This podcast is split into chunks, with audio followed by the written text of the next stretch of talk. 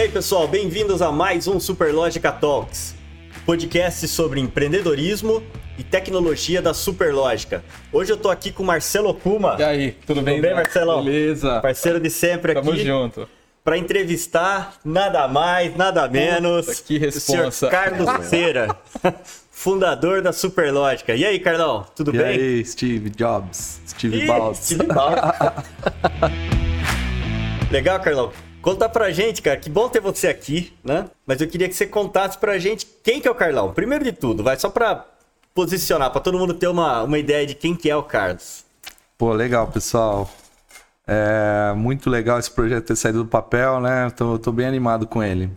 Uh, cara, minha família é de Pirassununga, imigrantes italianos, vieram pro, pro, pro Brasil e foram pra roça em Pirassununga. Aí minha avó, cara, era uma, uma pessoa muito inteligente, ela exigiu que todos os filhos estudassem, fizessem faculdade. Meu pai e minha mãe uh, vieram para Campinas fazer, fazer faculdade de fisioterapia. E aqui eu me estabeleci, fiz Unicamp uh, e comecei. E, e, e, a família inteira está aqui agora, né? Ah, muito legal. Então, eu comecei no empreendedorismo é, com buffet infantil. Aos 17 anos, meu pai é, comprou, junto com a minha irmã, uma, um buffet infantil e me colocaram para trabalhar lá. Eu, obviamente, odiei no começo, e, mas depois me apaixonei, cara. Eu fiquei louco pro negócio, é, fiquei muito empolgado. E aí, quando eu estava terminando a faculdade, eu entrei na faculdade, fiz computação. Uh, e aí, quando eu estava terminando, uh, realmente eu já estava muito empolgado com o buffet e não queria largar. Mas meu pai achou que, que eu devia empreender com computação e acabou uh, vendendo a, a contragosto meu buffet. Né? Porque eu já tinha várias ideias, queria fazer várias coisas é, interessantes. E foi nessa época que a gente vendeu que eu conheci o Lincoln, que ele estava fazendo. A gente fez um curso junto em Pretec um baita curso do Sebrae, né? Não sei se vocês, vocês conhecem. Sim. É, então a gente fez Empretec juntos, o Luiz também, meu irmão entrou na faculdade, e aí a gente começou a. O Lincoln era síndico do condomínio, tinha, tinha acabado de se aposentar pelo Banco do Brasil. E aí ele estava com, com um plano inteiro de criar um software, ele já tinha pensado em tudo que o software ia, ia ser e fazer. E, e eu e o Luiz resolvemos é, assumir com ele o compromisso e foi aí que surgiu a Superlógica. Compramos esse livro aqui, ó. O Delphi, a Bíblia. Programador raiz, cara. É, a gente comprou nessa época, não foi um baita do investimento que a gente fez e começamos a empresa com, com é, um computador que eu tinha em casa, é, mais essa Bíblia aí do Delphi aí. Por isso que ela tá aí no, no podcast. Bom. Por que, que você escolheu a fazer é, computação, Carlos? Cara, foi. Acho que foi meu pai que me influenciou. Ele achava que, puta, tinha o. A, a Microsoft, né? Como chama o CEO lá, o fundador da Microsoft. Bill Gates. Tio Bill Gates ali. Tio Bill, tio Bill Gates? Ou tinha o Bill Gates? Tiozão, tiozão. Tinha o Bill Gates, né? Tem, tem o Bill Gates, mas naquela época, putz, ele tava bombando e meu pai falou, poxa é, vamos, vamos lá, cara, faz, a, faz computação e tal. E, e aí eu fui. Achei que era legal, gostava, né? Gostava bastante. Eu tinha um TK-85, meu pai comprou um TK-85 para mim. sei lá, devia ter 12 anos, sei lá, não tinha nem, não existia nem. Pô, você já tem revista input, então, né? Não. Não? não, essa eu não conheço. Não. Eu comecei com TK-85, tinha. É, não tinha disquete, nada, né?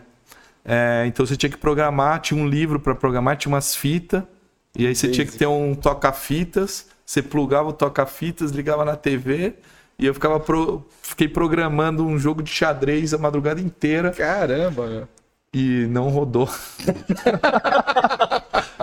Depois que eu fazer programação que eu fui entender porque não rodava aquele negócio. Mas o computador basicamente não fazia porcaria nenhuma, né? Mas era. Mas despertou a curiosidade, a vontade de saber mais sobre aquilo. E o bichinho do empreendedorismo tava, foi picado no, no, no buffet? No buffet, no buffet.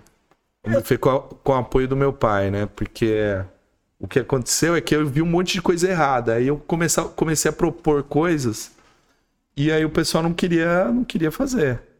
Né? Porque, porra, quem que era você, esse moleque que veio trabalhar aqui porque os pais trouxeram e tal, tinha outros sócios. É, então, mas aí eu comecei, meu pai falou assim: faz, faz. Eu, eu comecei a dar ideias, meu, meu pai começou a me incentivar, faz, me deu a grana para fazer. Uhum. E aí eu fui fazendo, dava resultado, cada, coi- cada mudança que eu fui fazendo dava resultado, eu comecei a adorar aquilo. Adorar mesmo, adorar. Eu já te conheço tem uns 5 anos, mais de 5 anos, né? Tem uma história que, pra quem é para quem é empreendedor de buffet, eu vou provocar uma história aqui pra você levar para pro teu negócio, né? Conta pra gente a história do pão de metro. O que fazer com o pão de metro? Não, é, o que aconteceu é o seguinte, o pessoal ia. Essa história eu uso, né, aqui dentro e tal. Exato.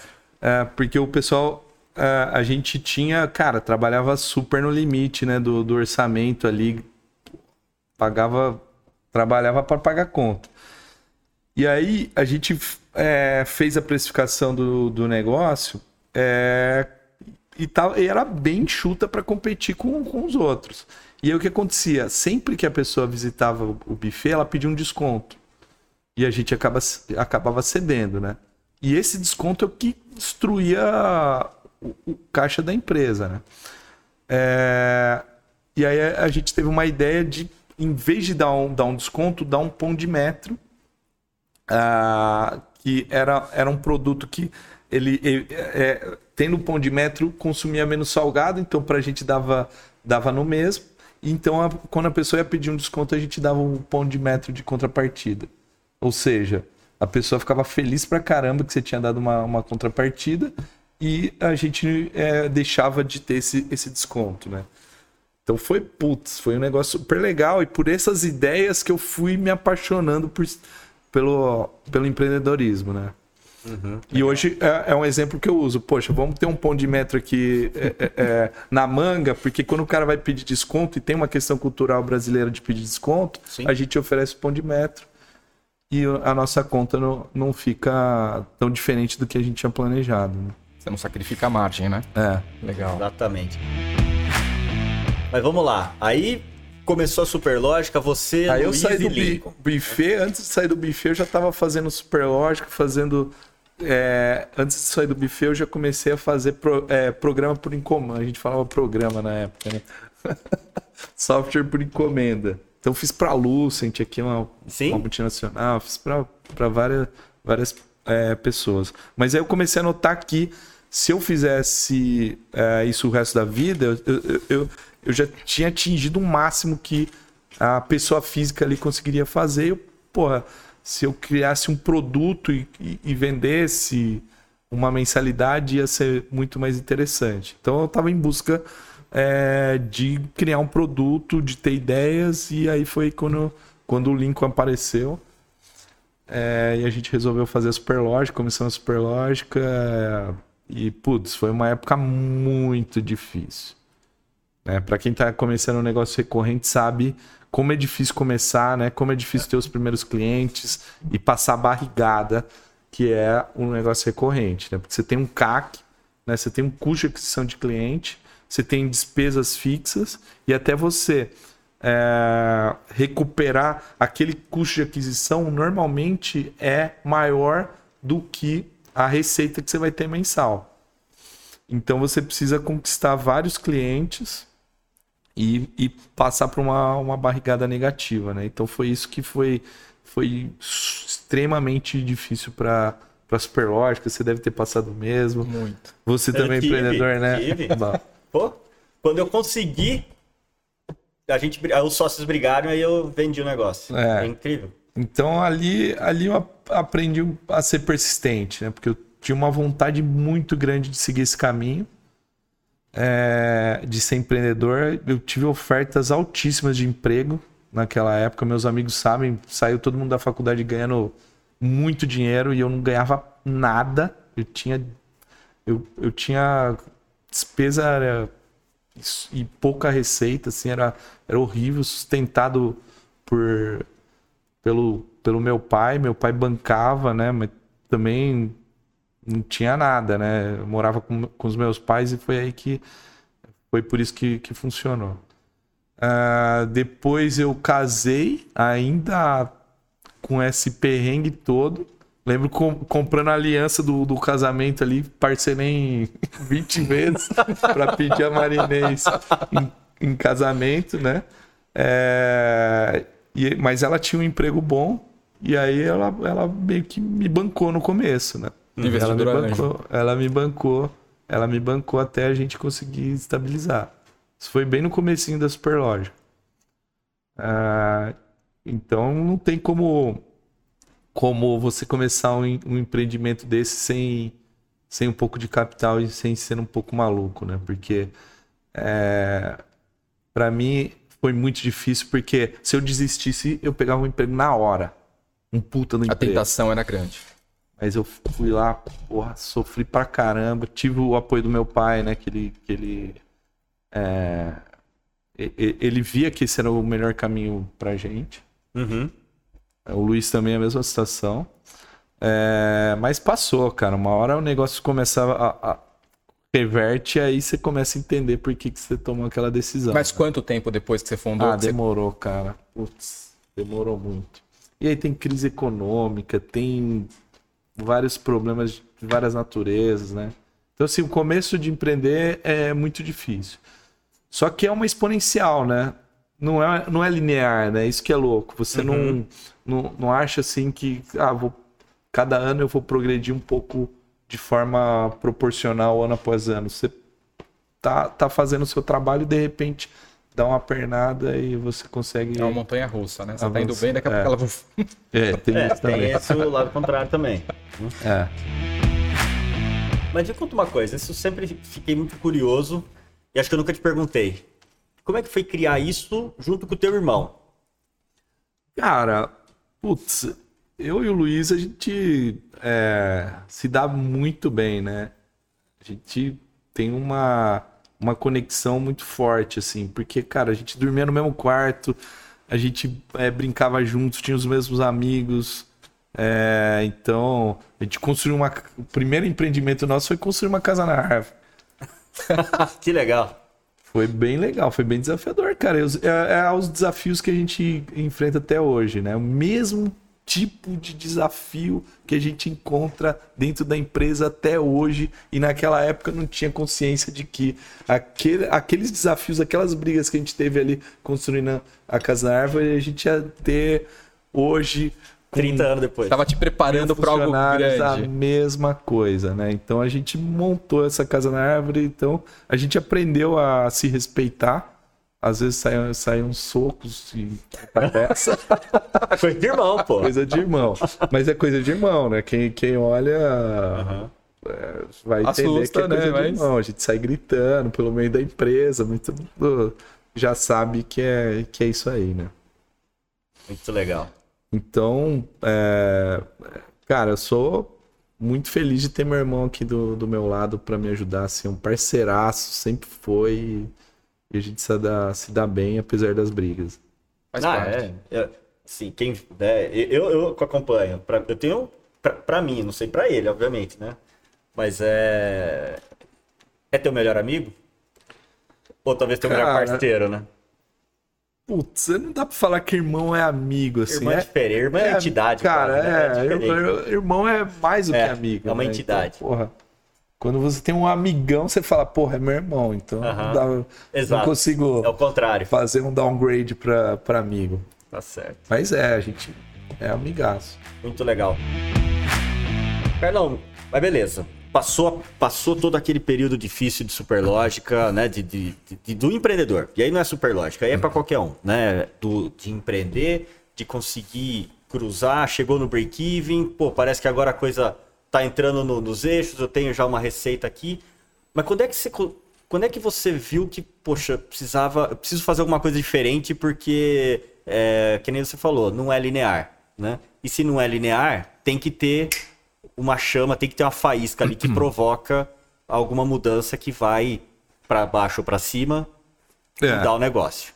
Sim. Qual foi aquela que você falou, putz, aqui eu, aqui eu tive um estalo e dali começou É, eu já falei várias vezes. Foi uma palestra do Bloise, né? Que hoje é o Sim. CEO do iFood. Que ele tinha um desafio que era muito maior que o nosso, assim, né? Ele, ele tinha um objetivo que era muito melhor, maior que o nosso e, e ele até foi meio irônico, falou, ah, você tá faturando, sei lá, 100 mil por mês aí, você, você acha que tá... E se você tá feliz? Eu olhei, tava eu e o Luiz na plateia, eu olhei pra cara dele, cara, era exatamente o nosso faturamento. Porra, o cara tá falando pra gente. E, cara, isso gerou uma. Gerou, sabe, porque não era.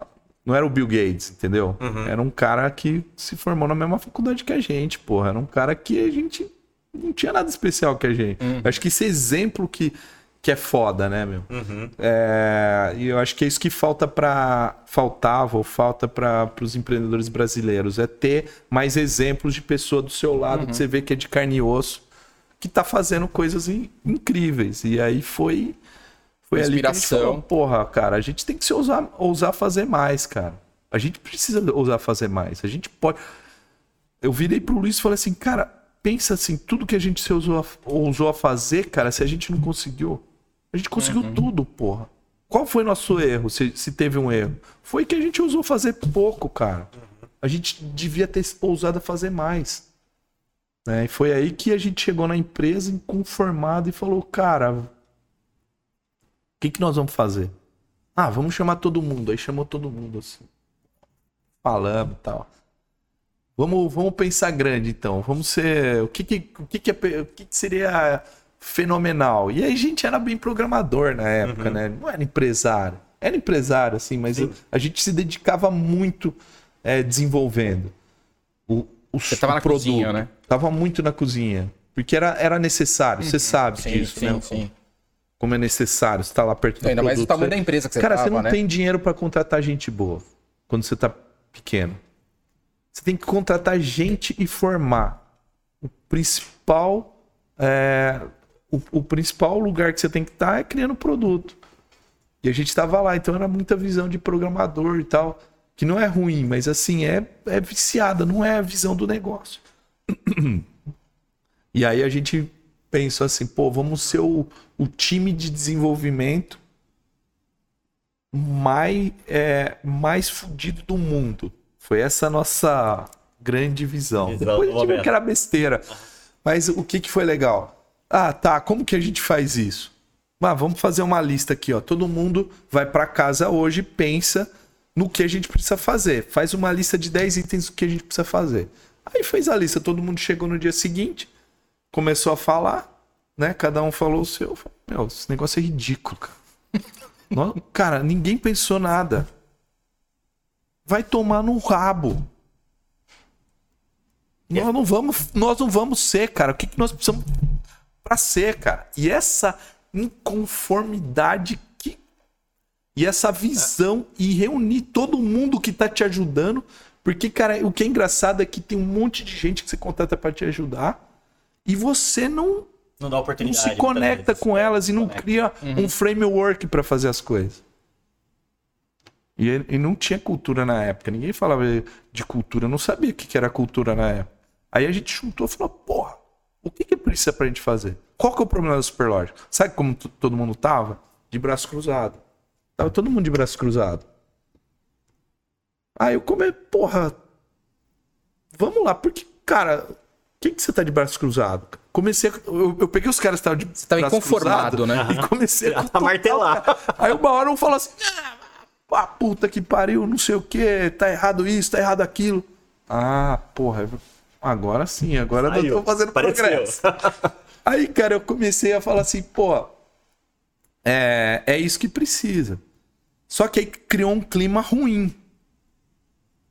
Aí eu falei, porra, não, espera aí, cara, não é isso aqui não, não é pra não, não pode ser um clima ruim, porra. Agora quem teve progresso pros caras se abrirem, agora que tá ficando legal, cara, e, e vai ficar todo mundo emburrado porque porque o cara se exaltou, porque tava aquele negócio preso dentro dele, e aí a gente começou a criar um framework para o cara poder explodir, trazer os problemas para mesa e a gente conseguir lidar com isso, cara. E foi aí que a gente começou a fazer isso de forma recorrente, é aí que o negócio começou a, a deslanchar, né? E, da- e assim surgiu Abra o Seu Coração. Abre o seu coração. Abra o seu coração, é sério. é, abre o seu coração, surgiu. Quer um abraço? Quer um abraço? Que aí, um, um brigava com o outro. E aí, cara, é, isso veio da empresa da Marinês. O cara tá trabalhando hoje aqui, que é o Evgin, Ah, que ele, ele fazia isso lá na, lá, lá na Thomson Reuters, que é a empresa que eles trabalhavam. É, Hoje ele tá na Superlógica, curiosamente. Mas ele fazia isso quando, quando tinha uma, esse clima clima de cocô.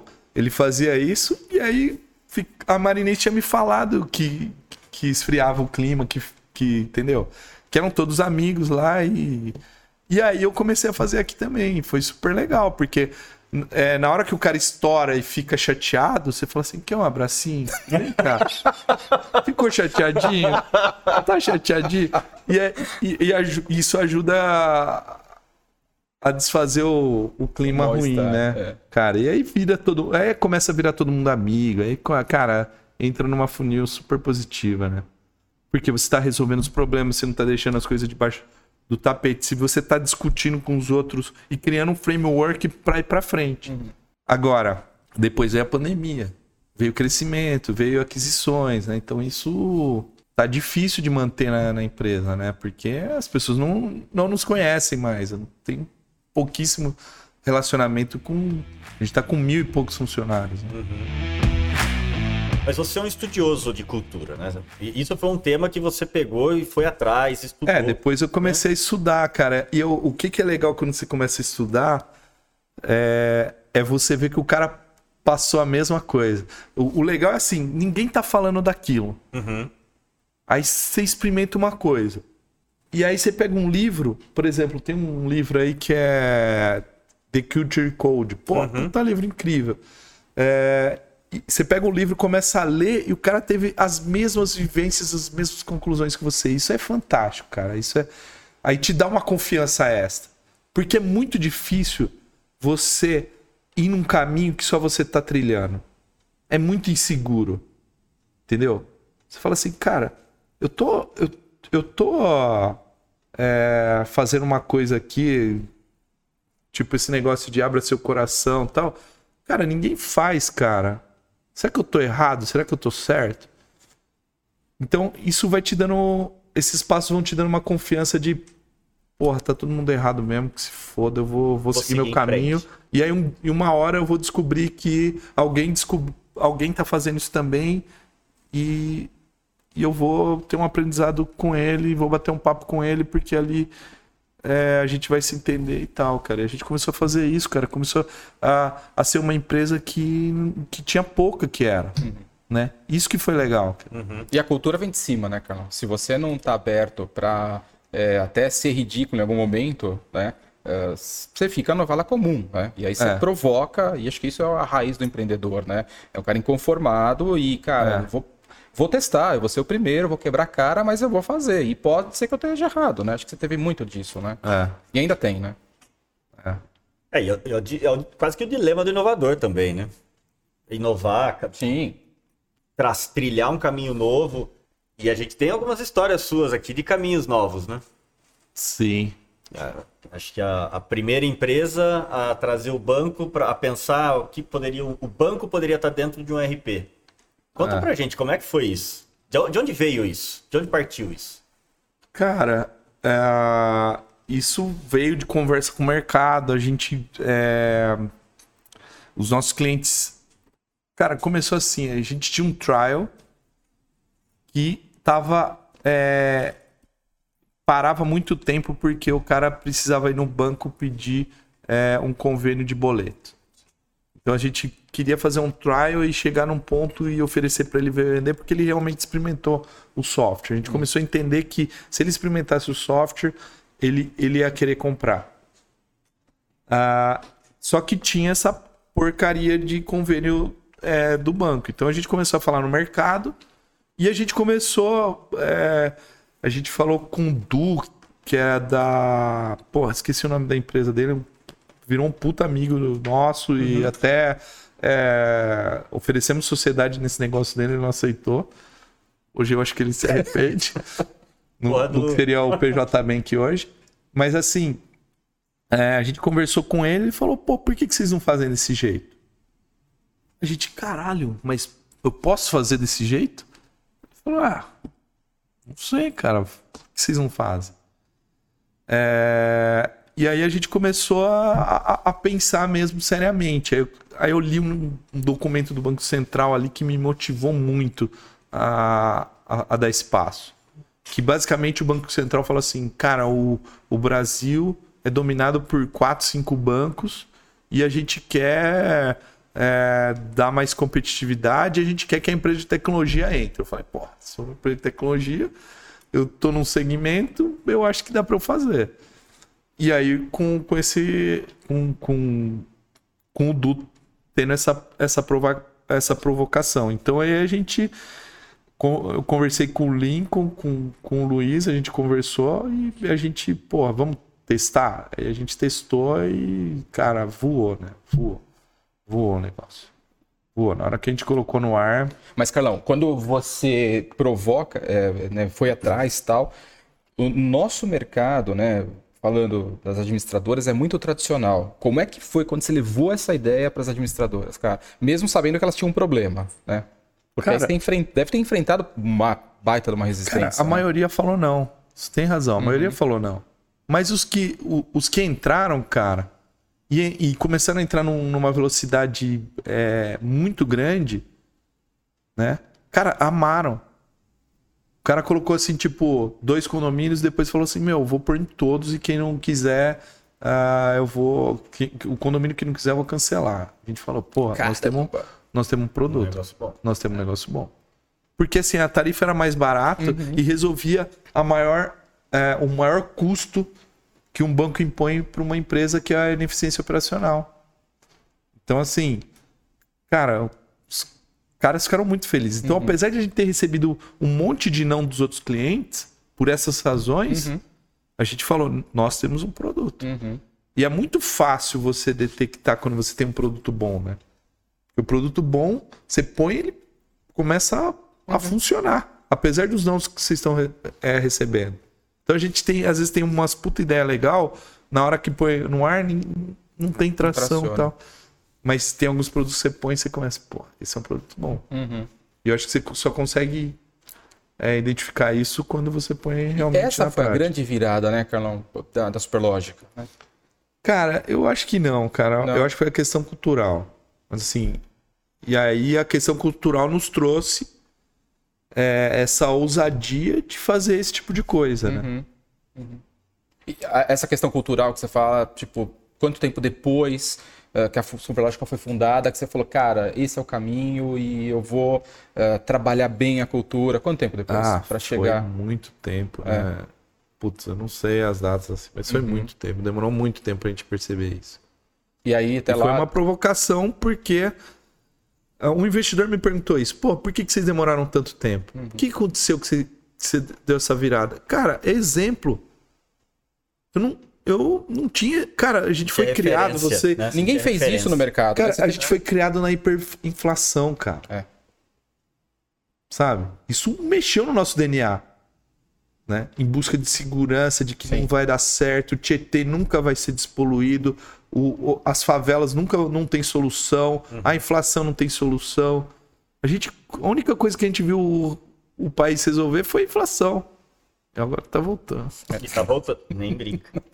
Mas assim, é, então a gente não tinha, como empreendedor, referências pra olhar e falar, porra, isso é importante, cara. Importante pra caramba. Minha sogra começou a empreender com 50 anos. Por quê? Porque ela me viu, ela falou, nossa, esse idiota tá dando certo. Porra, eu devo... eu... Não, sem brincadeira, cara. é, Ela, ela, ela começou a ver um exemplo. Um exemplo. Tem vários casos assim, cara. Começa um dá certo. Um, um cara, a primeira empresa fez IPO na Nasdaq. Aí já veio um monte atrás. Por quê? Precisa de Por um- que, que isso está acontecendo? Sim. É possível. Precisa de alguém que possível. desbrava e vira referência, e aí vem, destrava, as pessoas avançam, né? Agora, Carlão, mesmo tendo essa ousadia de puta, trabalhar cultura, é, fazer o que ninguém tinha feito no mercado, Uh, mas ao mesmo tempo tem uma, uma preocupação de ter. Você tem uma preocupação de ter pé no chão para também pagar Sim. a conta do dia a dia, né? E, enfim, e esse é um desafio para o empresário brasileiro, né? Cara, ele tem que inovar, tem que matar um leão por dia, não é fácil. E como é que é isso na tua cabeça? Mesmo hoje, né? Depois de estar tá capitalizado, é, cara, tem duas responsabilidades, né? Quer dizer, você é uma referência Uh, precisa continuar inovando, mas não pode se descuidar né, puta, das obrigações, né? Como é que é isso aí? Não, é foda pra caramba, né? E aí que você tem que ser criativo, né? Então, é, várias noites sem dormir, pensando em como, como encontrar esse caminho para chegar lá, né? Uhum. Então... E qual foi a pior noite que você passou aí sem dormir, cara? Cara, teve uma época que a gente é, comeu bola no fluxo de caixa. A empresa estava super bem, vendendo super bem. Mas o fluxo de caixa pode matar. Ah, foi ali que eu descobri. Ah, que, ele mata, né? caixa mata, cara. É, e aí eu lembro bem que tava eu, Lincoln Luiz, discutindo isso, olhando os números, falando, cara, que merda que a gente fez. É, teve também uma, uma questão de fraude também que a gente bancou é, de um cliente. É, o cliente sofreu fraude, ficou nessa de quem, de quem é a responsabilidade, a gente foi lá e, uhum. e assumiu, né? Pegamos empréstimo, tudo. Mas, cara, chegou num. Tava todo mundo feliz que a gente tava atingindo meta, a gente tava numa sala, é, numa reunião de vidro, e a gente olhou e falou assim, cara, três meses a empresa quebra. E não vai ter jeito. Não vai ter jeito. A gente não. Aí eu Putz, aquilo lá foi foda. Aí o que, que eu fiz? Eu peguei o telefone e liguei para os fornecedores renegociando contrato, renegociando pagamento. E teve uns que ajudaram, teve uns que não. O Júlio do Síndico Net, ele isentou três meses e é, não parou de vincular. Um que puta legal. cara. Super cara. Grande Julião. Que legal. Um puta exemplo. Na pandemia, gente, eu tava do, do outro lado, super bem capitalizado, e os clientes. Falei, cara, o cliente ligou, entende se não é golpe, porque tem muita gente que uhum. aproveita, aproveita né? a situação, mas se não for, cara, vamos fazer uhum. o possível para ajudar. Uhum. Então, é, essa foi, a, foi uma a das piores, é, assim. As noites mais terríveis. É. Na época, quantos funcionários? Mas assim, a gente foi ah, não lembro. É, porque o Lincoln, quando esteve aqui, comentou né, que uma das coisas que ele se orgulha bastante é de nunca ter sofrido um processo trabalhista, né? E hoje, é, cara, isso é raridade, né? Então é. mostra a responsabilidade, né?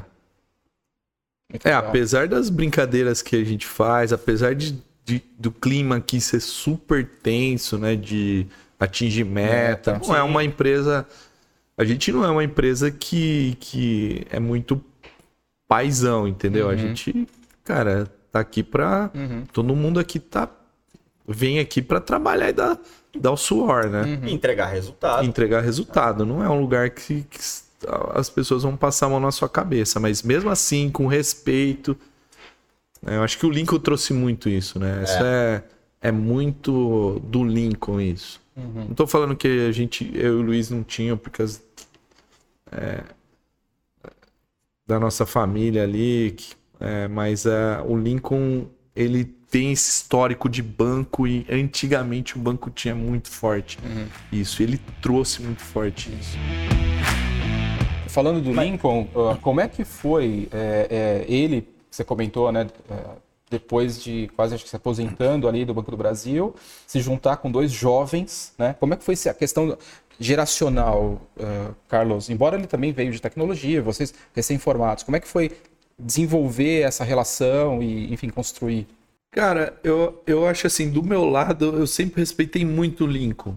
Assim, apesar dele não, de, de, de não ser jovem, de não ser é, de tecnologia, de, é, de não ter uma velocidade é, tão grande como um outro sócio poderia ter, mas ele, ele, ele, ele nos completava, entendeu? Então, assim, eu acho que a gente. Na minha família sempre foi, foi muito assim. Meu pai, minha mãe sempre falou muito de, ouvir os mais velhos e tal. Então, é, para mim foi, foi natural aceitar isso e e tá com, tá com alguém mais, é, mais velho que, que nos com, completava. Né? Uhum. Talvez seja o primeiro ou um, um excelente exemplo de diversidade. Boa. Que acho que hoje é pauta na, em qualquer empresa que se preze, tem que ter isso como, como é, pauta. Num sentido, num sentido mais amplo. Então, ah, obviamente. Eu acho que a gente sempre é, teve essa visão de, porra, eu, por exemplo, né, não. É, eu, eu fiz três TCCs. O meu, de um amigo que trabalhava pra caramba e da minha ex-namorada. É, caprichei nos três. No meu, eu tive uma nota muito média, assim, tipo 5, e eles tiraram 8, 9 cada um. é, é, mas por que, que eu tô falando isso? Eu tô falando isso porque é, eu reconheço que eu não consigo me expressar tão bem quanto, quanto outras pessoas, principalmente apresentando. É, então, eu sempre é, fiquei puto da vida com isso. De assim, porra, tem um negócio super legal para falar aqui. Imagina eu fazendo. Eu sendo o autor dos três TCCs e tirando a, me, a menor nota. Eu fiquei puto da vida. Então eu sempre fiquei puto e fiquei, sempre fiquei pensando assim, cara, que tipo de idiota prefere ouvir alguém que sabe falar floreado versus alguém que tem um, um conteúdo legal? Isso sempre me incomodou. Então eu sempre olhei as pessoas e falei assim, cara, que, o que, que eu não tô vendo nessa pessoa? O que tipo de. É, será que eu não tô enxergando alguma coisa que ela tem que, uhum. que, que que, que eu tenho que extrair ali de conteúdo, né? Então, é, por exemplo, a minha sogra que eu falei, Sim. né? Porra, ela foi subestimada N vezes, porque ela, tem, ela, ela, começou a empreender com mais de 50 anos, é mulher. Imagina como essa pessoa foi subestimada. Ela chegava a, a me pedir para participar das reuniões. para ela ser ouvida. Caramba. Entendeu? É, então, é, isso é foda, cara. Isso é um, um sentido mais amplo. Uhum, uhum, então, uhum. Sempre, a gente sempre teve, teve isso, assim, cara, vamos trazer pessoas diferentes. A gente já teve alguns erros aqui, tipo, trazer um vendedor super estrela, cara. A gente sabe que o cara é um artista, mas não conseguir controlar o cara. Uhum. Né? Então não dá. Tem gente que não dá pra eu sou mais estourado, você sabe disso. eu não, não. Eu já descobri também. o, dia, o dia que a gente conversou, pô, vem cá me dar um abraço com uma. Falei, pô, cara, que história é essa, né? Depois Gostou do abraço? Abraço quentinho, né? Mas eu, eu sempre fui, fui bem estourado. Eu falei assim, aí um dia eu falei assim, pô, um cara mais tímido não vai conseguir trabalhar na Superlógica? Que talento que a gente vai perder? Uhum. O Heitor, por exemplo, puta cara fenomenal. Sim. É um cara que a, a, gente vai deixar o Heitor embora porque ele não ele é incompatível com um cara mais estourado.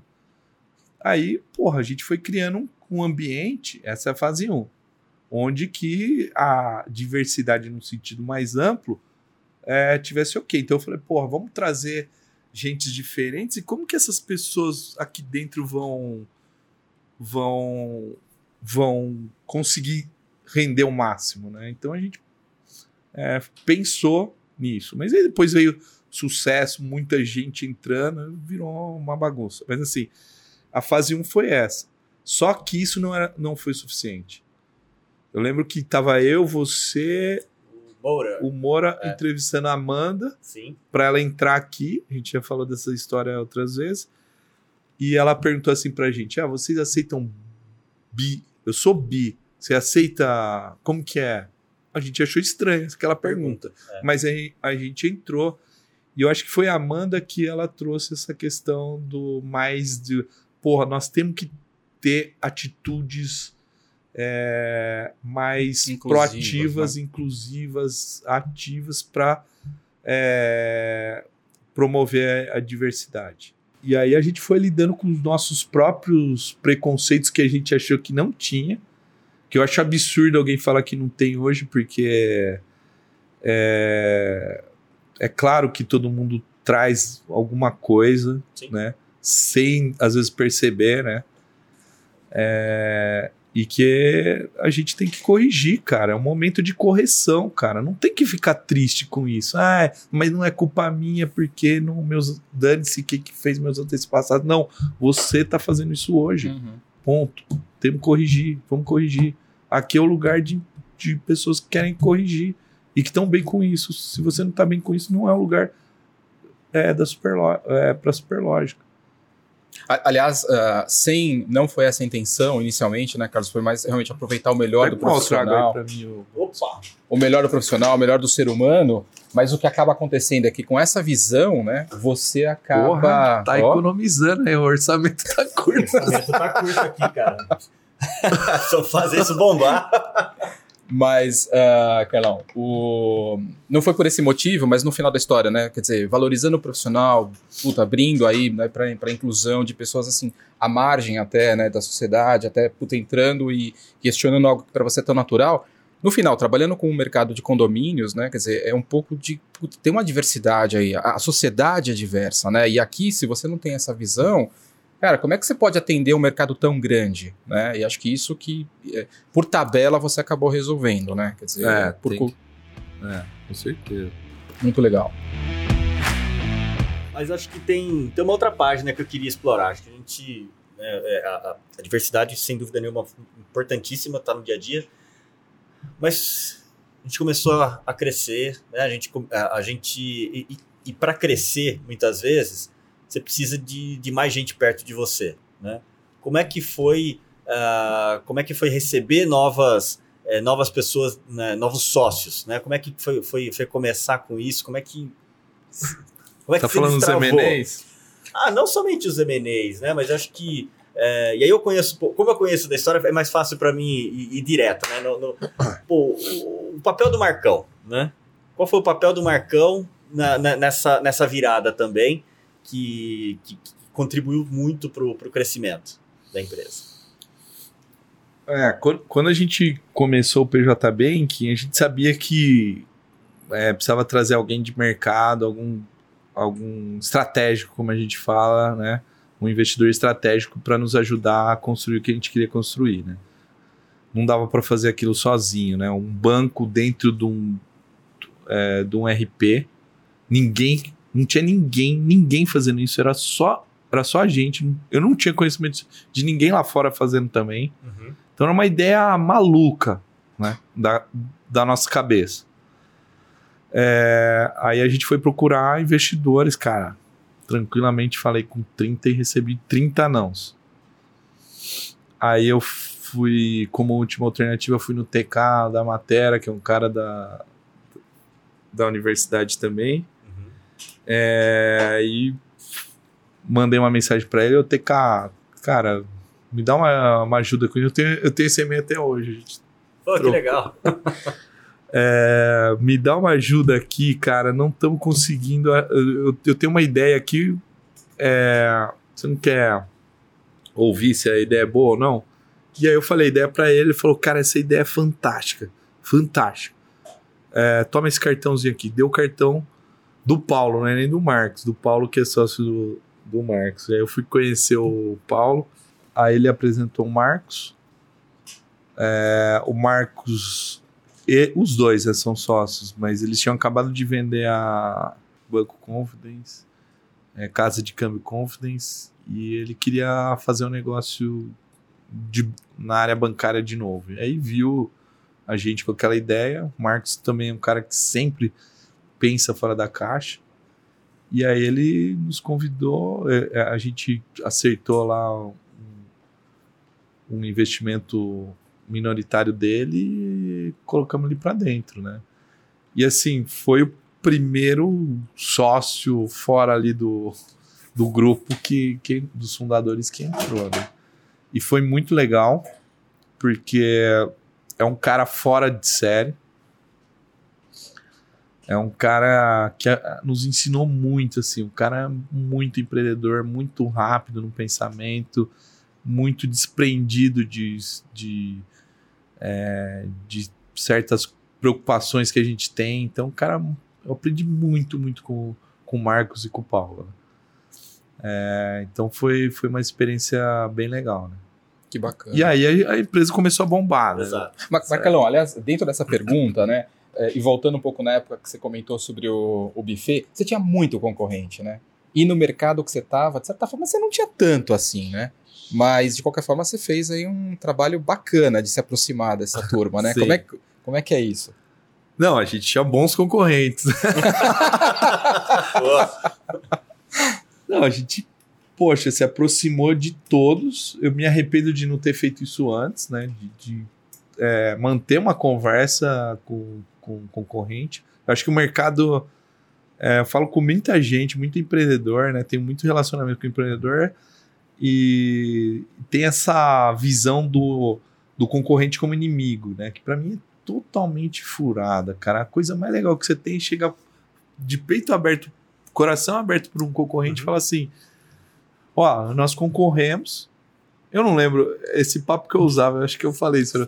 Cara, ó, nós somos concorrente. Não tô aqui para você falar nada estratégico da sua empresa, nem eu vou falar nada estratégico da minha. Tirando essa parte que é estratégica, tem uma parte que a gente pode conversar, porra, e manter um, um relacionamento bom. Não, não vamos combinar preço, nada. Nenhuma sacanagem no mercado, mas, porra, vamos conversar as coisas que tá acontecendo e às vezes vão ter coisas que a gente pode é, colaborar, tipo, criar um padrão de alguma coisa e tal. E assim a gente começava a conversar, virava amigo, tomava vinho junto, convidava pro evento é, e tudo mais. Então, cara, isso mais tarde favoreceu a gente aproximar e dar tranquilidade para eles entrarem no projeto no mesmo projeto juntos, né? Foi assim com vocês, foi Sim. assim com a Kátia, foi assim com o Ronaldo, foi assim com, com vários outros que a gente é, fez um processo de, de M&A, né? É, então, ah, mesmo se não é, se não tivesse esse se não tivesse esse, esse fim de, de, de fazer, a gente teve relacionamento com outros é, concorrentes, né? Teve o, o Dantas lá da da Dantas, sim. a gente convidou ele para um evento. Pois é. Ô, pessoal, a gente tem uma foto do Dantas aqui, que foi muito legal. Coloca aí pra do gente. Dantas. Ah, Olha aqui o Dantas. Super obrigado por promover o mercado SaaS de assi- de assinaturas. O Dantas palestrou com a gente nesse evento. Foi o primeiro Superlogic Experience, que é uma outra história que eu queria muito explorar aqui contigo. É, a gente chegou é, para pro, pro Rodrigo aí da, da Vind e falou assim para ele, poxa, é, ele tava fazendo um evento Sim. e a gente e o evento dele era o maior de recorrência e a gente ia fa- e a gente programou fazer um puta do evento maior que o dele. É, e aí uma hora a gente falou, porra, vamos lá conversar com ele, né, cara? Não precisamos brigar, nós podemos de repente fazer um evento juntos e tal. E aí a gente combinou de trocar. Eu ir palestrar no evento dele ele, e ele ir palestrar no, no nosso, né? Só que aí ele colocou esse outdoor. ele colocou esse outdoor aí e acabou saindo mal, mais mal pra ele do que, do que pra gente, né? Porque o pessoal achou que não foi não foi oportuno ele ter colocado na frente do nosso evento um, um outdoor desse, mas Mas, é, eu não, para mim A zero- relação segue. a Zero relação problema, a segue. gente deu risada, muita Junto. risada disso juntos. E... Então, cara, é um cara que a gente manteve relacionamento como todos os outros concorrentes, né? Eu acho que isso é sempre que a gente tem um concorrente, a gente tem que aproximar e ficar po- é, perto, na boa, jogando na bola. E não, não tem por que sacanear uma pessoa que tem a mesma história que você, né? é, tá seguindo o mesmo caminho que você e tá competindo com você. né? Eu Vou aproveitar até. Rodrigo, você está convidado. Tenho certeza que você vai ver. A gente logo logo se fala para você estar aqui junto com a gente no, no Talks. Conta outro lado, né, Baldini? Conta o outro lado. Legal, Carlão. Mas e, e o- os eventos, Carlos? O que significou os eventos para a Superlógica? Né? Porque acho que, tudo bem, tinha aqui o, o- a, a plataforma crescendo, então o banco crescendo dentro do RP, e a gente falou, poxa, né, na- na- eu já estava presente na Superlógica na época, a gente falou, puxa, a gente tem que aproveitar ah, esse momento, a gente tem que se consolidar como marca. né? E eu não vou contar a história toda, eu vou pedir para você contar essa história, porque ela é, é muito legal também para compartilhar o, o, que é, o que foi, né? O, o que foi para Superlógica, conta pra gente, o que foi para Superlógica. O jeito que eu gosto de contar essa história é assim, é, um determinado momento a gente lançou Assembleia Virtual, e aí eu fiquei puto da vida, porque os nossos clientes não, não abraçaram a Assembleia Virtual. Uhum. Aí eu falei, cara, o que, que eu tô fazendo aqui, cara? Eu fiz pô, puta trabalho para criar uma assembleia virtual para condomínio, vai melhorar o mercado e ninguém quer colocar. Então eu fiquei, falei, cara, eu vou para outro segmento, cara, eu vou. E aí a gente começou a abrir vários, vários, várias outras verticais. É, algumas tivemos muito sucesso. É, e aí, o que, que eu descobri lá? Uma das verticais era a gente vendia para startups. No mercado de condomínio, a gente sempre empurrava o cliente, sempre tinha que ajudar ele a, a se mexer. Lá no de startups era o contrário. A gente sempre estava dois, três, quatro passos atrás, correndo atrás dos clientes. E aí eu falei, cara, é aqui que eu quero estar. Tá. Só que eu estava enganado. Por quê? Porque o lugar que, que mais a gente podia levar valor era lá, cara, que tinha um gap muito grande é, para o mercado. Então, quando a gente colocou a, o banco e viu que no mercado de condomínios tinha um negócio fantástico na parte é, de banco, a gente, eu voltei lá e falei, cara, o que que eu não, nós, né? Tô falando é. eu, eu a Superlógica. Superlógica. É, nós voltamos e falamos assim, pô, é, a gente precisa reduzir esse gap de conhecimento desses caras, né? Com esses caras. Então a gente foi São Francisco, a gente foi é, vários eventos lá fora para para entender que tipo de conteúdo. E era, e, e, era assim, na época era um absurdo. Todos os eventos de, no mercado condominial imobiliário eram eventos de advogados falando sobre como resolver algum tipo de problema e tal. Não era eventos de negócio. Né? O que é, para mim é um absurdo, porque é uma empresa é, e a empresa ela tá, ela tem que estar tá conectada com o que está acontecendo. Então é como se aquela, a, a, os nossos clientes no, nesses mercados eles vão trabalhando sem conhecimento, sem ler livros, sem sem estar tá em contato com tudo que está acontecendo, cara. É um, é um buraco enorme. enorme. Só que aí tinha aquela dúvida, cara, a gente vai levar esse conteúdo, cara, e os caras não vão entender. Tinha essa mentalidade de que, assim, cara, não dá pra trazer o conteúdo. E a gente ousou trazer, né? Isso uhum. foi legal do, do, do Next, né? Também. Que era um evento itinerante, eram 10. A gente começou com 8, 10. A gente começou com 8. 8, 8 capitais. É. E a gente era um, era um evento que eu falei assim: eu não quero advogado falando o assunto de, de é, de vazamento, que que para resolver. Cara, é um evento de business para as administradoras. Nós vamos falar de futuro, o que que importa para elas. E até foi porque elas legal. iam quebrar, né? Essa era é. a chamada, né? Essa é. foi. Essa, essa foi a chamada. Essa foi a ousadia. Então a gente. Viajou o Brasil fazendo isso, achei que fosse morrer no final. é, é, tinha uma chamada bem forte, né? É. Por que, que sua administradora vai morrer? É, né? sua, é, sua administradora pode morrer? A gente é. gravou, lembra o vídeo do. A gente pegou um trecho do, do, do Poderoso Chefão. É. Levando uma Levando é, metralhada, aquela no, no pedágio, né? É. Pedágio. É, então a gente ousou fazer, deu muito certo o formato. Hoje eu acho que, putz, então tem várias pessoas replicando. É, e no mesmo tempo, no mesmo dia, a gente decidiu, o Moura veio com a ideia de, de fazer um evento parecido com o que o David estava fazendo, a gente bancou e falou, mas vamos fazer maior que o deles. então a gente partiu do momento que a gente não fazia zero evento. Zero evento. E no, no ano falou assim: ó, vamos fazer um evento, um, um evento de quanto foi o primeiro? É, a gente programou para mil. A gente falou: a gente tem que fazer para mil. Cara. No fim saiu para mil. 1.365 pessoas. Puta, que sucesso, né? A gente errou na conta.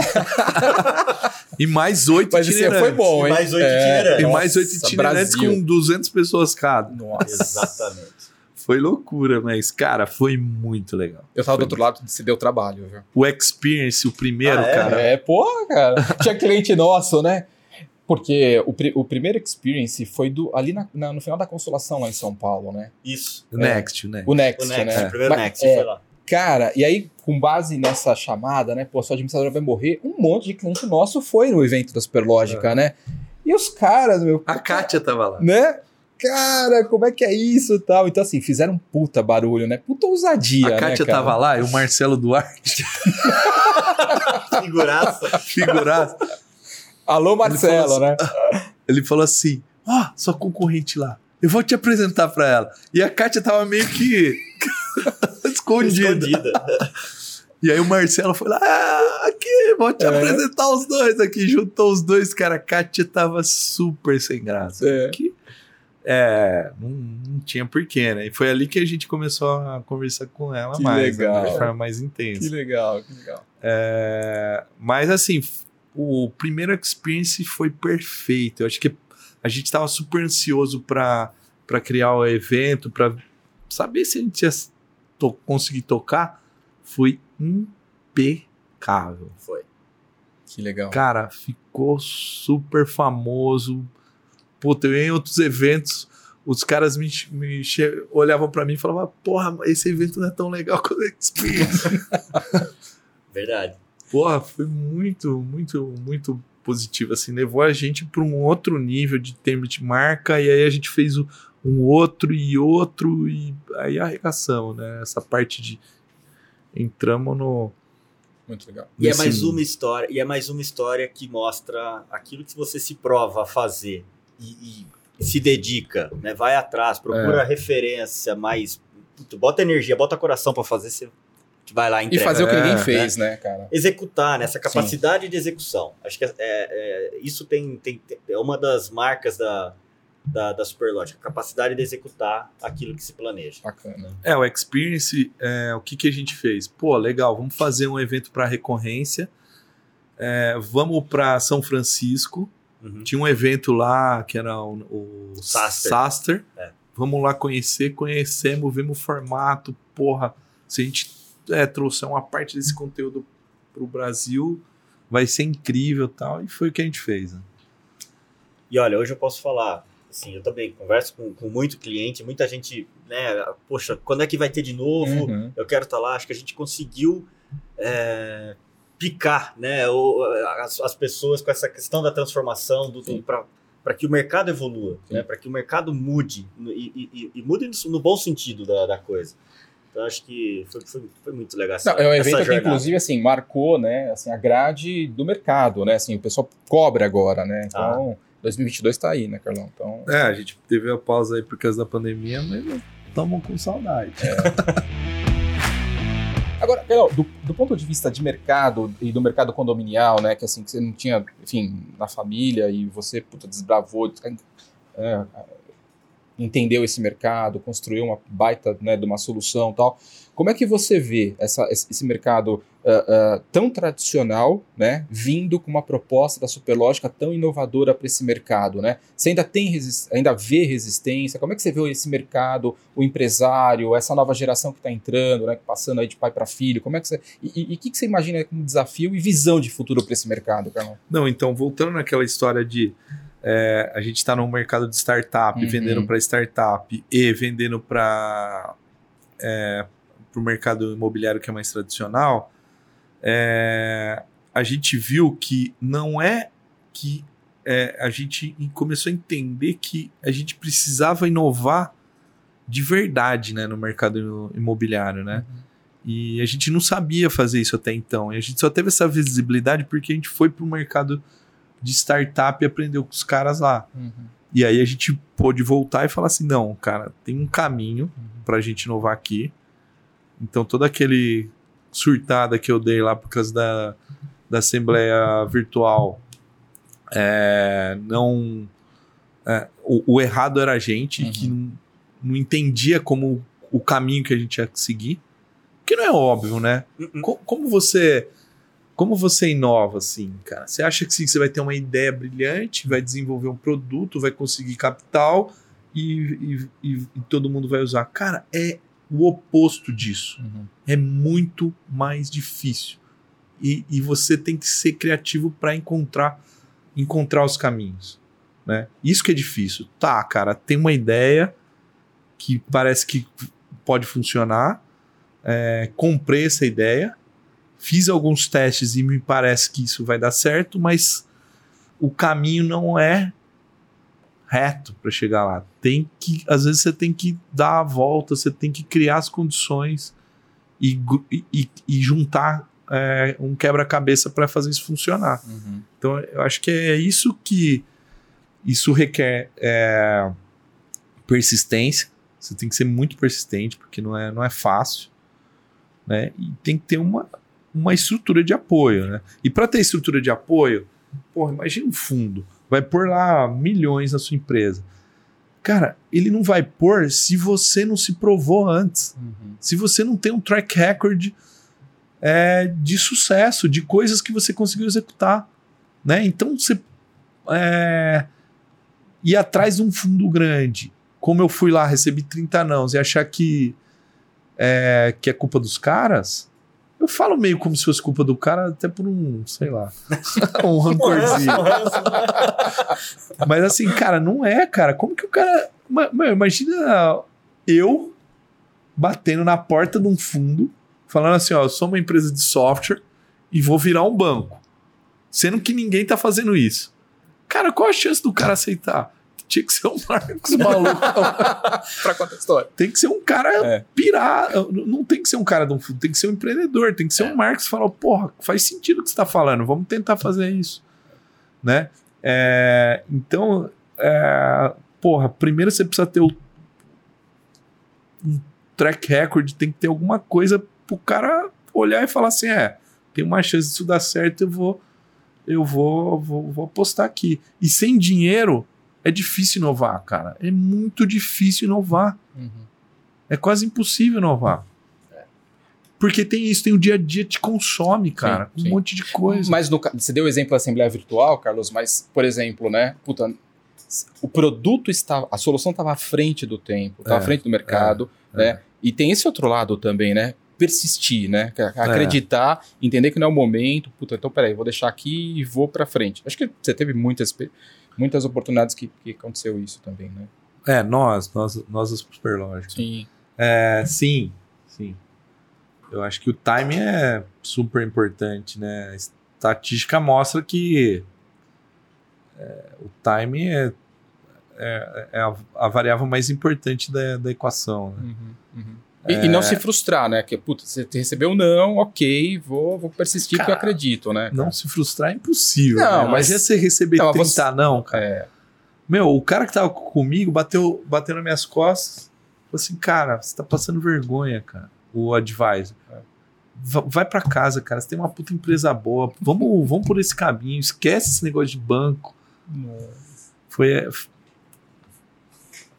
É, Dói, É dói. foda. É, dói. Dói, mas ensina. é pô, É foda, mas é. Passou. empresário brasileiro. Hã? É empresário brasileiro, né? É. cara? Pô, você tem que... Mas assim, a gente tá, como empresário, tendo cada vez mais condições de, é, de melhorar. Eu lembro quando lançou o cartão BNDES. Porra, puta coisa legal. gente conseguia financiar é, imó- Equipamento. né? Equipamento. móvel, equipamento. Uhum. Então foi.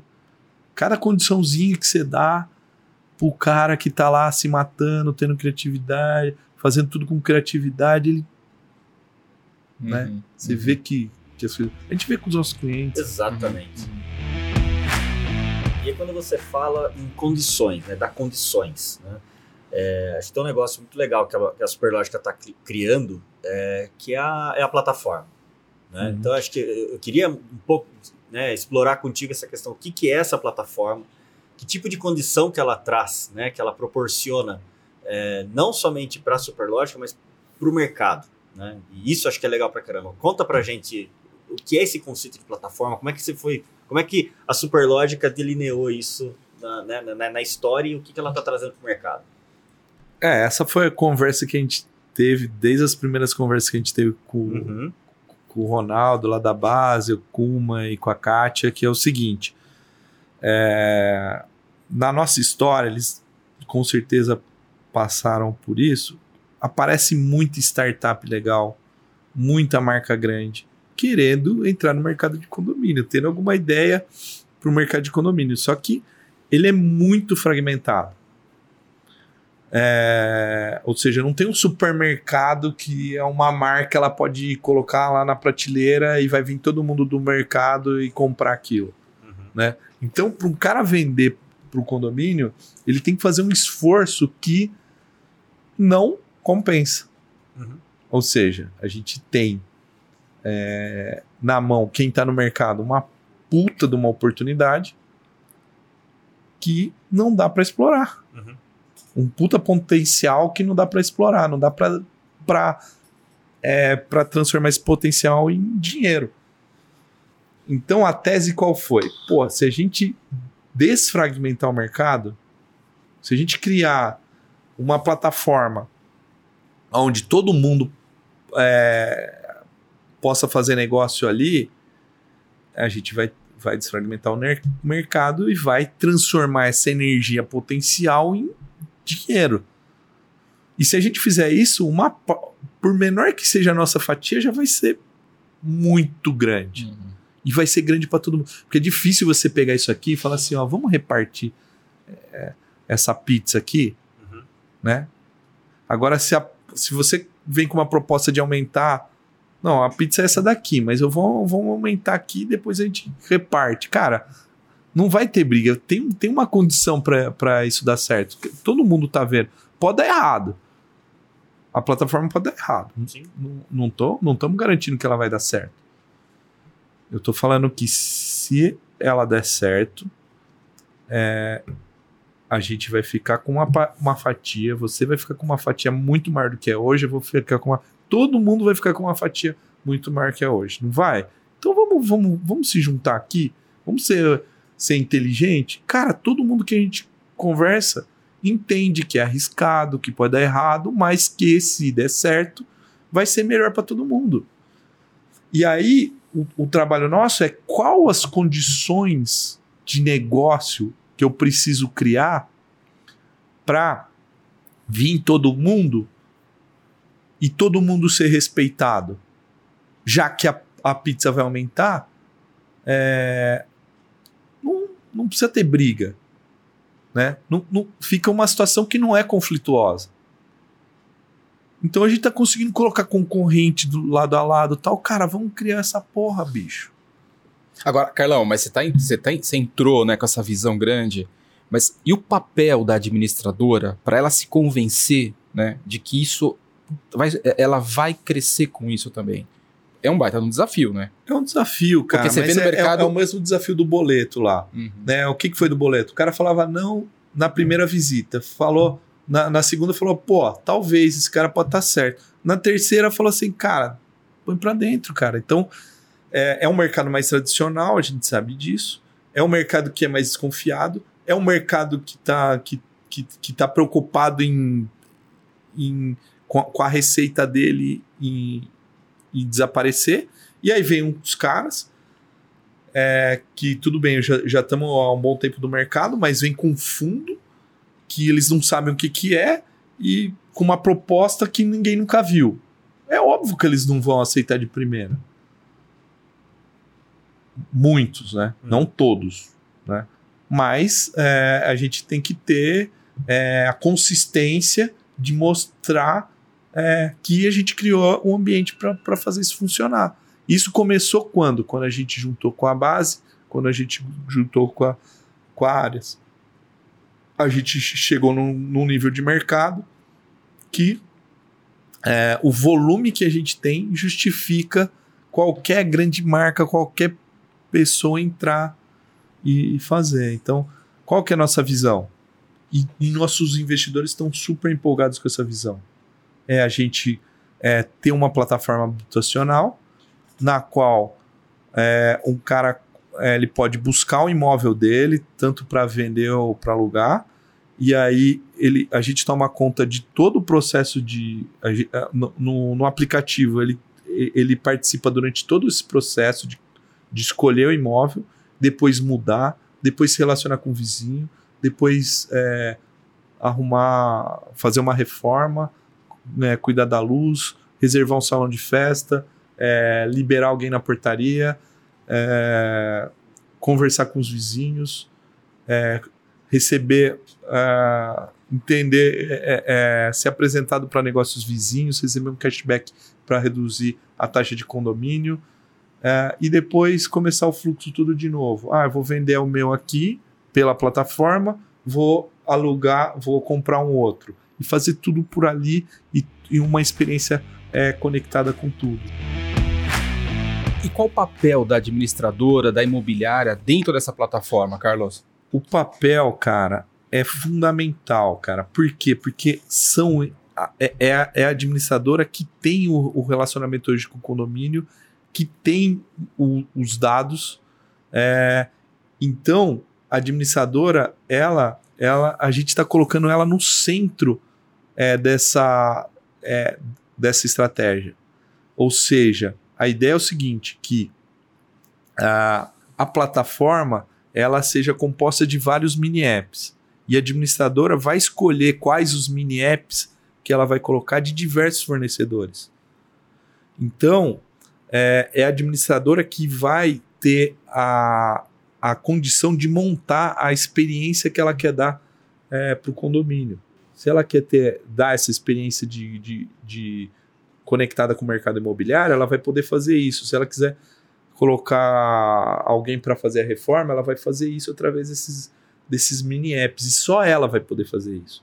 Não escala sem a, sem a, a administradora. Se um player vir aqui e tiver essa excelente ideia, como muitos tiveram, sem o apoio desses caras, eles não vão fazer.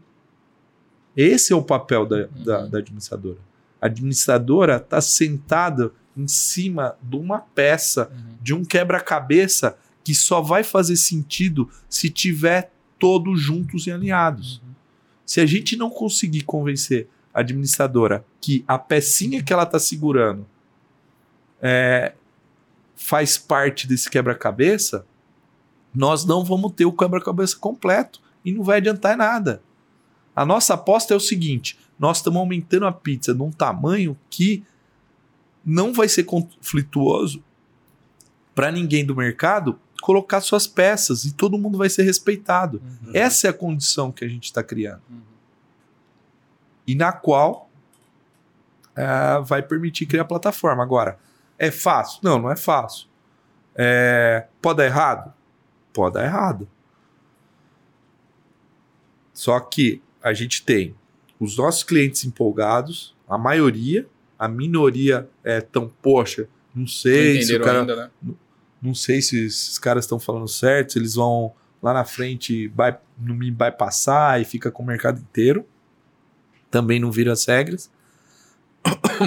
É, os investidores estão. Opa! Os investidores estão super motivados, ou seja, capital não vai faltar. É, as marcas, empreendedores. Cara, imagina, Okuma, todos os empreendedores que baterem em você, todas as ideias legais, todas não, mas imagina se uhum. 10% Sim. tivesse conseguido é, ser implantado nos condomínios. Eles não conseguiram, diferente. teve várias Sim. ideias, bons empreendedores Sim. com capital, eles não conseguiram porque não tinham canal para distribuir, eles uhum. não tinham não tinha é, é, a desfragmentação acabou com o negócio. Então, nossa proposta é assim: poxa, uma ideia boa, ela vai conseguir chegar mais rápido dentro dos condomínios com o aval da, da, da administradora, é, vai conseguir chegar mais rápido no condomínio e nós vamos ter um mercado muito mais eficiente. Essa é a nossa tese.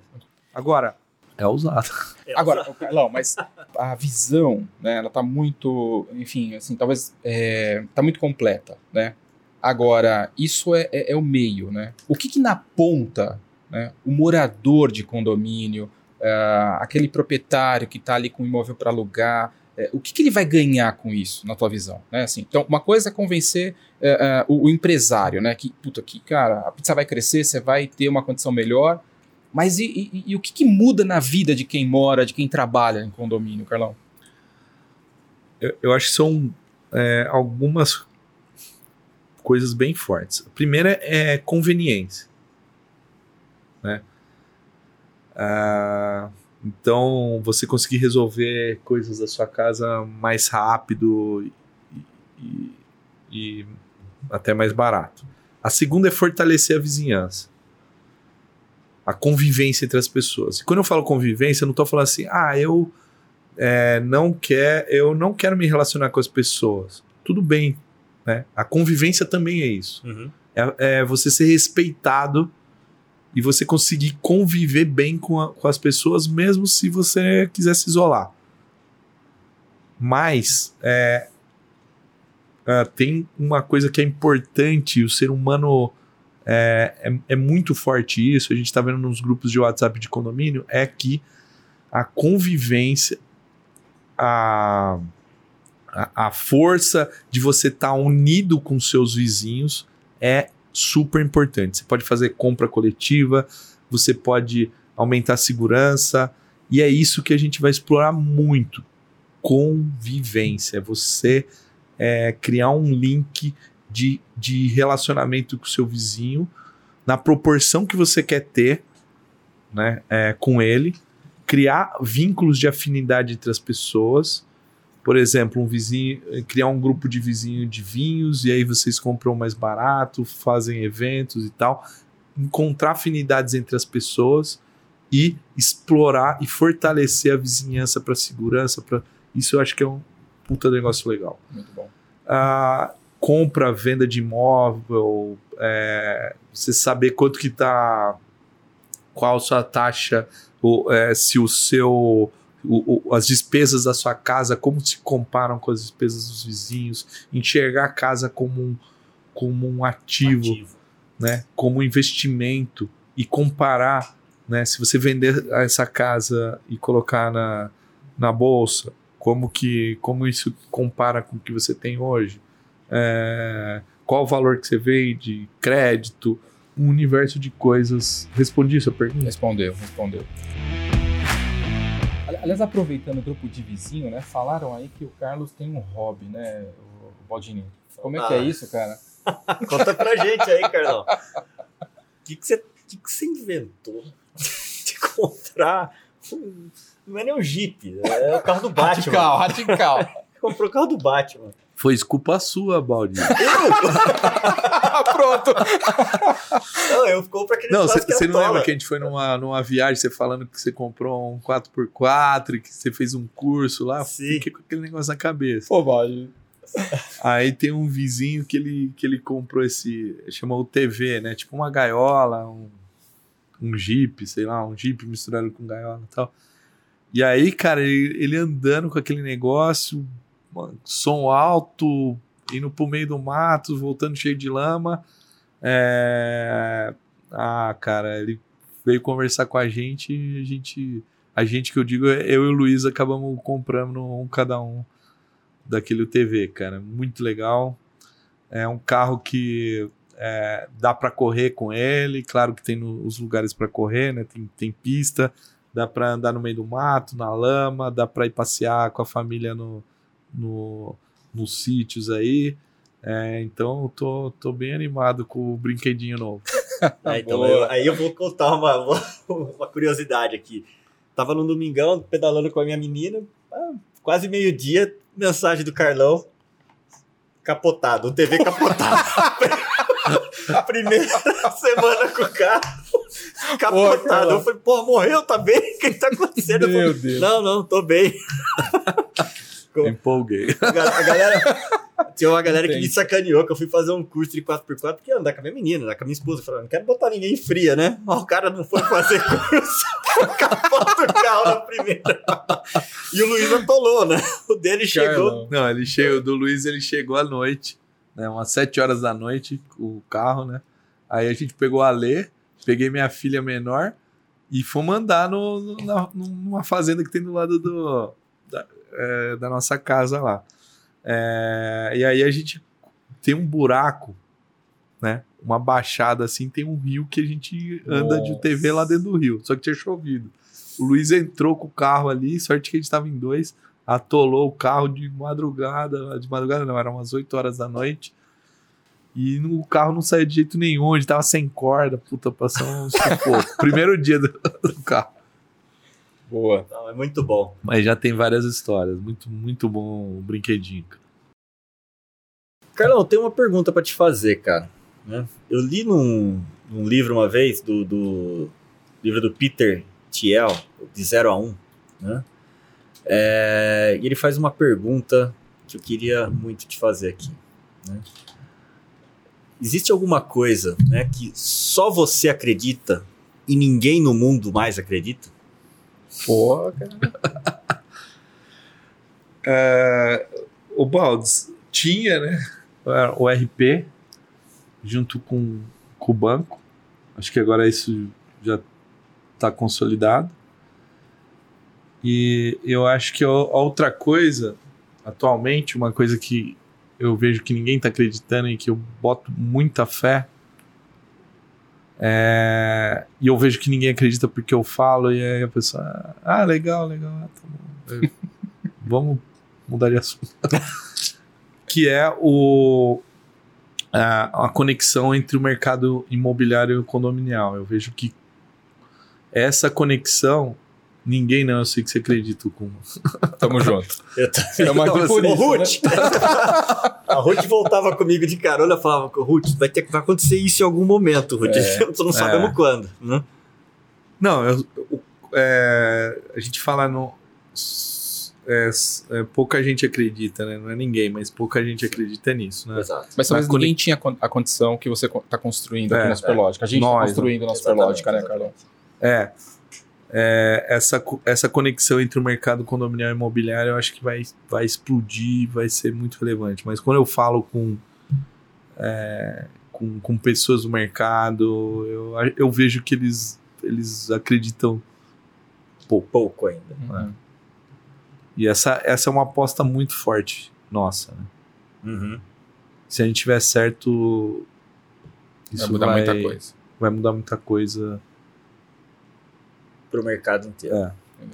Pra, pra vida em condomínio, pra vida, né? Pra vida. Pra Pra vida. né, do- Sim, das pessoas. dos negócios também. Agora, Carlão, é, como é que você vê a administração de condomínio para os próximos 5, 10, aí 15 anos, Carlos? Cara, eu acho que tem esse movimento do síndico profissional que tá, que tá avançando é, e que isso não vai isso não vai ocupar o espaço da, da administradora, mas o valor maior vai estar com o síndico que está lá no, no dia a dia. Nesse papel, né? Quem tá executando esse papel. É, um- o condomínio vai não. pagar cada vez mais caro um síndico profissional e menos para administradora se ela continuar fazendo só o que ela faz. Então o papel da administradora vai ser realmente ocupar um outro espaço que é um espaço de é, ajudar a orquestrar os serviços para os moradores de condomínios. Essa é a Boa. nossa visão. É, ser um, pro- ah, um- um protagonista ali dentro é, do condomínio como um facilitador de, de todos os serviços que estão E acontecendo. não lá só uma empresa que manda boleto. E não tá, só uma né? empresa que, que manda boleto e Uhum. carimba. Carlão, e agora assim, com, essa, né, essa história, essa trajetória, né, cara, que putz, né, você está construindo, né, com a visão grande e tudo, mas é, você tem filhos, né? Tenho duas meninas, Duas meninas. Que idade elas estão? 11 e 13. Tá. É, o que, que você é, pensa, né, sobre o teu legado, né, como pessoa, como ser humano, não só como empresário, né, como pai, enfim, como que você vê isso e o que, que você espera deixar para É. Ah, cara, eu não penso muito em legado, sendo Uhum. bem sincero. Agora, é, tá cada vez mais difícil. Não sei se tá mais difícil criar filhos, né? Nunca tinha criado antes, mas assim, é, a gente tem desafios para criar as crianças. é, agora com pandemia, com internet, que é, não são pequenos, né? Ah, então, assim, eu espero tá dar meu, me- meu melhor aí para minhas filhas, dar muita atenção é, para tudo que está acontecendo para elas e eu acho que esse ser um pai convencional é um, um melhor que eu posso dar para para minha filha, para minhas filhas. Boa. Legado. Ou se é. Mas, Carlos, agora conta pra gente o seguinte. Tá tocando a empresa, mil, mil funcionários, te consome absurdamente, é, mas ainda assim você, e a gente sabe, né? Mega conectado com, com notícias. Como é, como é que você. Mandando mensagem às 5 horas da manhã, né? É. Você ainda, tá, cê, cê ainda tá enganando aquele personal trainer lá já parou de enganar ele? Na pandemia eu tive uma saída ali, ó. Não vai dar pra continuar. É, minha esposa contratou um personal e colocou na minha cola. Pior que ela contratou uma pra ela e o dela faltava direto. O meu nunca faltou, desgraçado.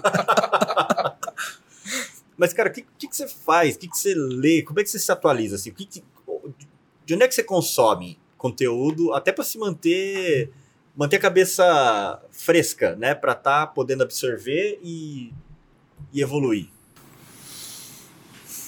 Porra. Inspirou, hein? Não era para ser Cara. fácil isso aqui. Puta, muita coisa, né? Podcast, livro, falar com o empreendedor, fundo. Acho que falar com fundo é bem legal, né? É, Mesmo se você não, não tá recebendo investimento e não tem essa intenção, é, conversar com os fundos é, é, é bem legal. Mostrar a sua história, é, como tá andando sua empresa, e aí o que acontece é que esses caras eles estão falando com centenas de outras empresas, então eles vão trazendo informação, é, por mais sigilo que tenha, né? Ele, e- e- o- os conceitos e o que está acontecendo no negócio ele, ele vai te trazendo. Isso eu acho que é muito positivo, né?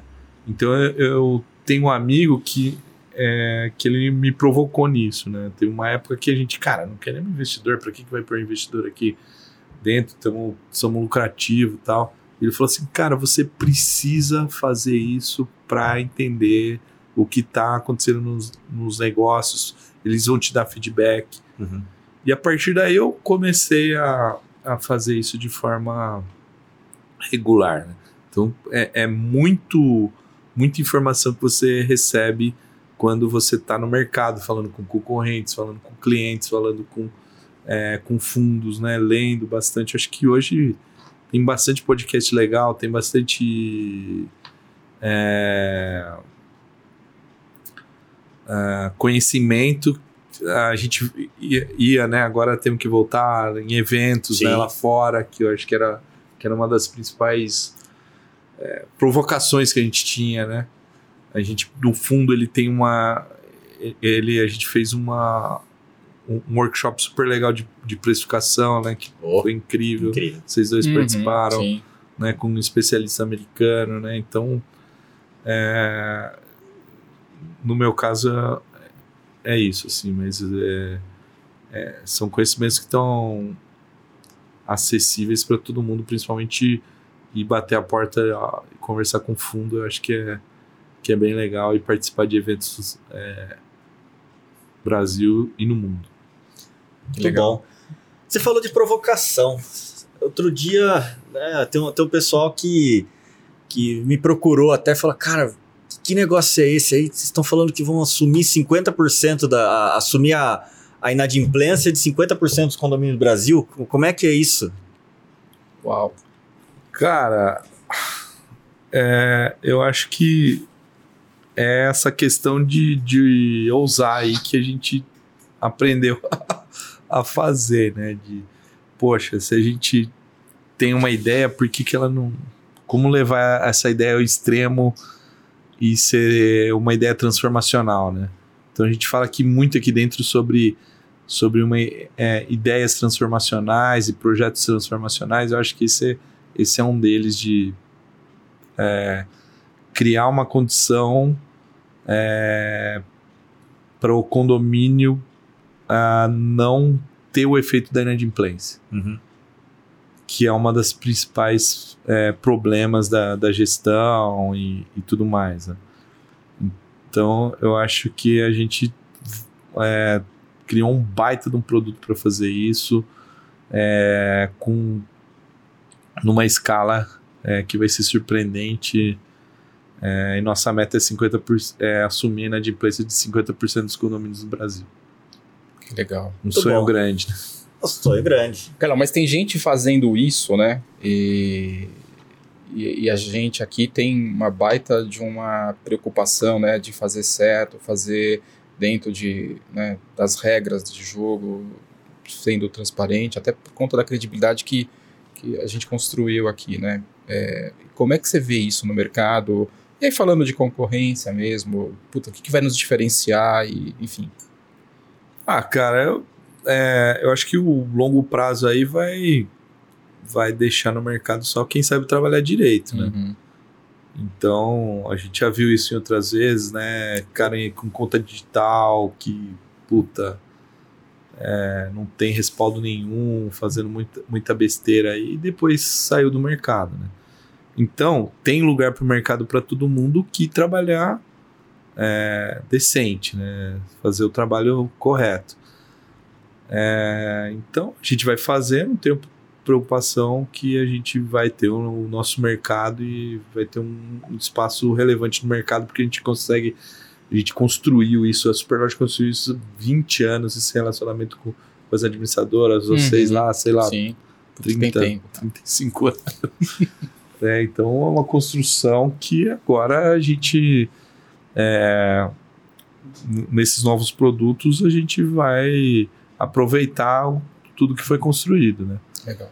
Agora, é, temos que alertar o mercado para ninguém é, sofrer com empresas que não são, não são éticas uhum. e tudo uhum. mais. Nossa parte nós estamos fazendo. CVM, funding, é, toda a estrutura legal, de auditoria, Aud compliance. É, compliance, tudo a gente está fazendo, segurança de dados, a gente tem os, as melhores certificações, né? Então essa parte de compliance é super importante quando o, o, o produto é financeiro, né? A gente uhum. tem licença de, é, de instituição financeira, a gente tem tudo é, para explorar esse mercado mais do que nem, nem outra pessoa, nem outra, outra empresa nichada, né? Ali, aliás, dentro disso também de mercado, Baldini, assim, e, e, e o lança, e o, a notícia recente aí da, da, da Arbo, o que, que você pode falar pra gente, Carlos? Cara, foi um baita passo pra gente, né? Porque a gente estava no mercado é, imobiliário, mas é, para essa questão da, do app da habitação, a gente precisava é, ter uma estratégia é, mais bem definida, né? Então, o que, que a Arbo é importante? Ela tem é, inteligência artificial e gamificação para na hora que alguém é, propor é, é, entrar no imóvel, pedir um imóvel, pedir um pesquisar, tá interessado no imóvel, o corretor ele vai conseguir entrar mais rápido é, responder mais rápido e tem toda a gamificação para o atendimento melhor para as pessoas. Né? Então, é, é isso o que a Arbo é, é importante para esse ecossistema que a gente está criando. Então, a Arbo vai, vai nos dar condição de a gente estar tá conectado com milhares de imobiliárias e essas imobiliárias a gente vai ter a garantia de que é, estão atendendo os clientes de forma adequada e tão adequada como qualquer outra imobiliária digital do mercado ou melhor. Né? Que legal. Então é essa condição que a Arbo é, nos traz. Né? E para o mercado, para as imobiliárias, ela é importante porque ela vai igualar as condições de mercado com uh, uh, os players grandes, as imobiliárias digitais grandes. Né? Então, tanto na parte de locação, a gente tem um produto na Arbo super importante para o mercado de locação. Se, se você tem menos de 400 é, contratos de locação, ela é imbatível em termos de produto para competir e em termos de lucratividade acima de, de 400. Vou, é, talvez não, não funcione o produto completo, mas algumas, é, alguns produtos individuais vão te dar essa mesma essa mesma condição.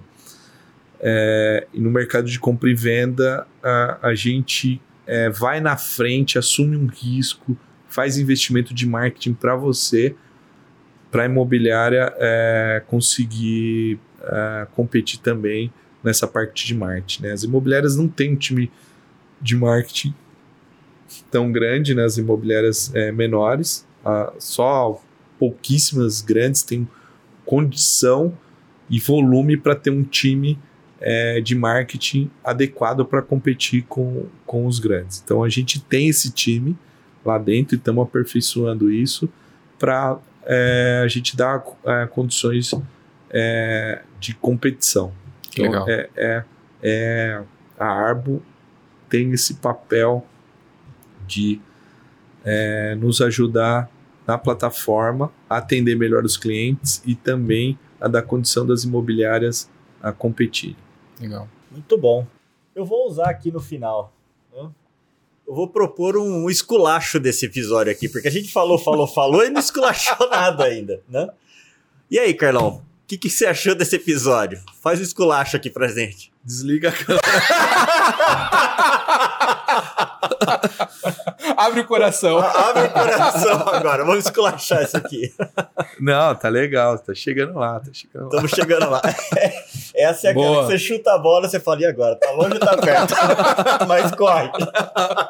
Mas não para de correr. É, Não, muito bom. Não, o cenário ficou bem legal, gostei, né?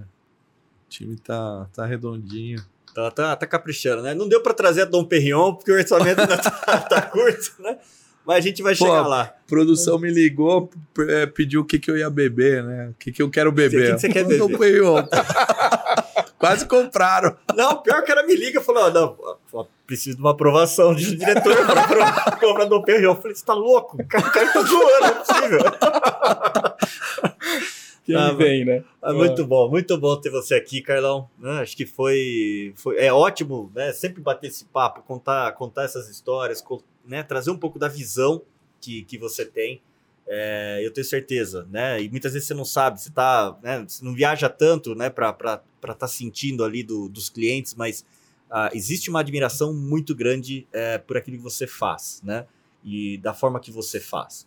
Então, nós, nós. nós. a nós, né? Da, da forma que a Superlógica faz, né? Então, acho que é, é- é, é legal você poder compartilhar um pouco dessa visão para todo mundo, né? As pessoas conhecerem melhor você, né? Como que é, é, é ser humano, né? É uma é, é pai, né? É empreendedor, enfim, é gente como a gente, né? Que tá fazendo Uhum. diferente no mercado. Pô, parabéns, né?